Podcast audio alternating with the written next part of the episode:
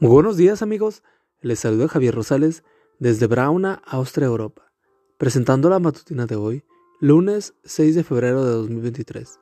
La matutina de jóvenes ya por título, Hábitos del Corazón.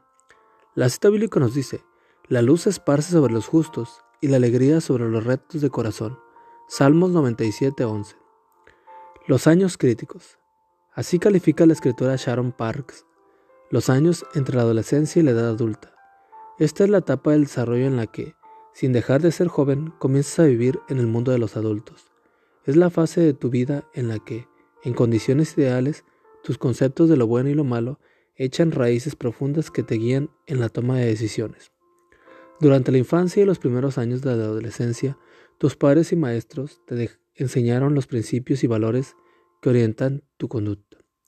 Esas enseñanzas conforman lo que tú sabes de lo bueno y de lo malo. En una palabra, modelan tus creencias. Cuando llegan los años críticos, la labor formadora de tus padres y maestros idealmente ya ha sido hecha y ahora eres tú quien debe convertir esas creencias en una forma de vida. ¿Qué factores contribuyen para que integres tu conocimiento moral? Lo que crees a tu conducta moral, la forma en que vives.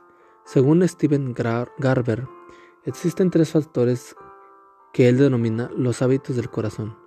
Hábito número 1. Las convicciones. ¿En qué creo? Hábito número 2. Los modelos. ¿A quién admiro? Hábito número 3. Los amigos. ¿Con quién me asocio? Después de los años de observación y de investigación como profesor universitario, Garber afirma que los jóvenes que han logrado integrar lo que creen con la manera en que viven poseen esas tres características. Número 1 ¿Tienen sólidas creencias, principios y valores? Número 2.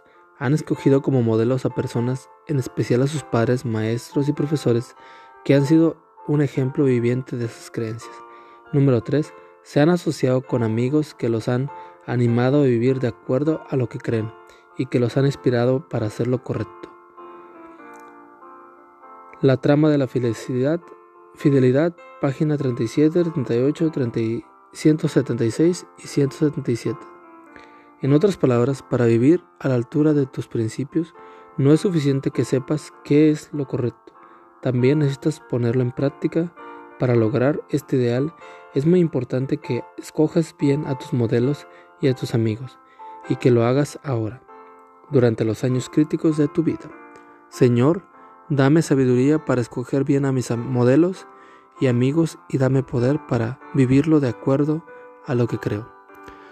Amigo y amiga, recuerda que Cristo viene pronto y debemos de prepararnos y debemos ayudar a otros también para que se preparen, porque recuerda que el cielo no será el mismo si tú no estás allí. Nos escuchamos hasta mañana. Hasta pronto.